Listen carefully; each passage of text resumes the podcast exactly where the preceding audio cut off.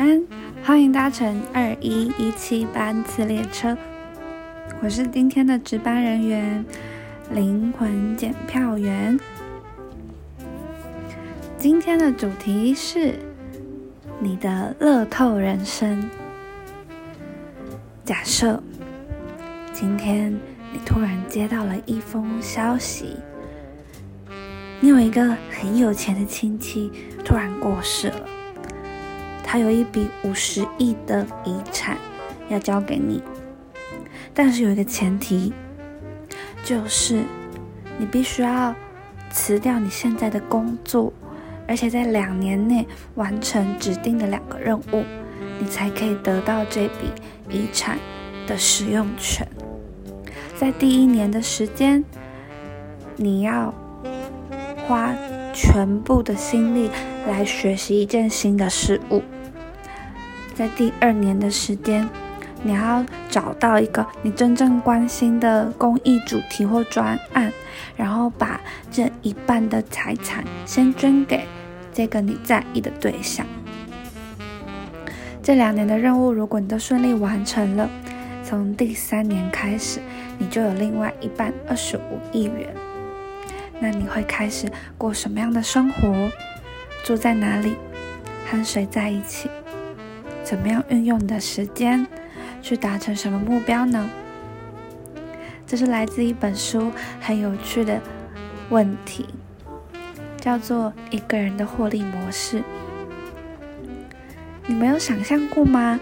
突然有一笔非常大笔的资产，不用担心时间，不用担心工作，你开始有了一笔钱可以运用的时候，你要怎么用呢？这是一个很有趣的设想。我呢，第一年想到的是，如果为了得到这笔钱，然后辞掉工作，我会想要，嗯，在台湾的每一座山都去爬，然后学好摄影跟剪辑的功夫。因为我其实不太会拍照跟剪辑，可是。我觉得在看了那么多 YouTube 影片之后，发现它是一个很值得珍藏回忆的方式。然后再加上，其实我也很喜欢去户外啊，看到风景那种感觉。要不是因为，嗯，之前的工作有机会接触山的话，以前我是不知道登山有多美好的。所以，如果真的有一整年的时间，我想要把台湾的全部的山都不用再跟人家就假日人挤人，我就可以想什么时候去爬山就什么时候去爬山，焦山也爬，百越也爬，然后把这些历程全部都剪成影片，感觉超赞的。那第二年的话呢？其实我有问过我身边的朋友。我有两三个朋友，他们很快的选的赞助的对象是流浪动物。我觉得他们的犹豫短暂到吓到我，诶，毫不犹豫的意思，就是他们很快就决定要把钱捐助给流浪动物，因为他们就很关心这个议题。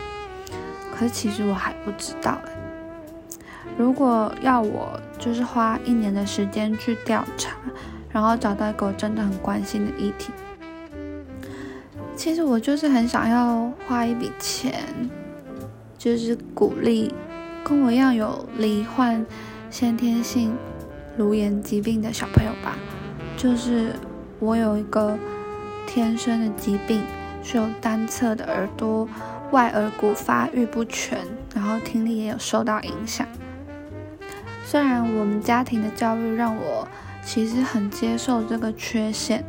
但我相信，还是有很多跟我一样状况的人，他因为外表的缺陷，有很多从小到大发展上的障碍，或者是困难，所以我希望可以有一大笔的钱，可以给就是有相同状况的小朋友，甚至是到了成年之后都还不知道可以透过什么方法得到帮助的乳炎疾病患者。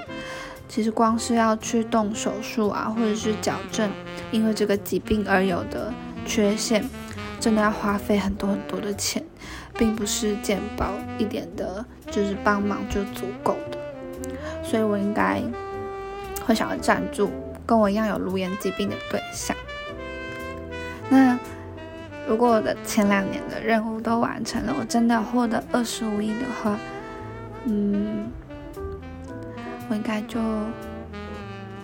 不会在外县市工作，会想要回到家乡，然后拉着我爸，先在台湾到处走走。就，哎，其实我第一年除了学剪辑之外，我还想要学开车，就是。这样我就可以开车带着我爸、我的家人到处一起去玩，大玩特玩，这样，然后，然后买一栋房子，跟我的伴侣一起，就是尘埃落定，然后我要在我的新家里面布置的很像无印良品日式风格，然后买就是那种日式料理，很多很漂亮的餐具，然后开始练厨艺。开始到周末的时候邀请朋友来家里吃饭，然后有空的时候就去外面露营，啊，超赞的！其实现在的人生不一定真的要中了这笔很大笔的钱，可能我就可以去做第一个任务了。然后第二个任务其实跟我现在工作也很有关系。第三年开始想过的生活，虽然我现在没办法马上达成。但其实我的周末也都很努力的用自己喜欢的方式走到户外。嗯，这一题真的很有趣，也帮助我去检视说现在生活是不是我真的很想过的，有点像是生活时间的断舍离。我是不是真的都把时间用上让我心动的地方？你们呢？假设这个假设题是在你们身上。这五十亿拿到之前，前两年你会怎么用？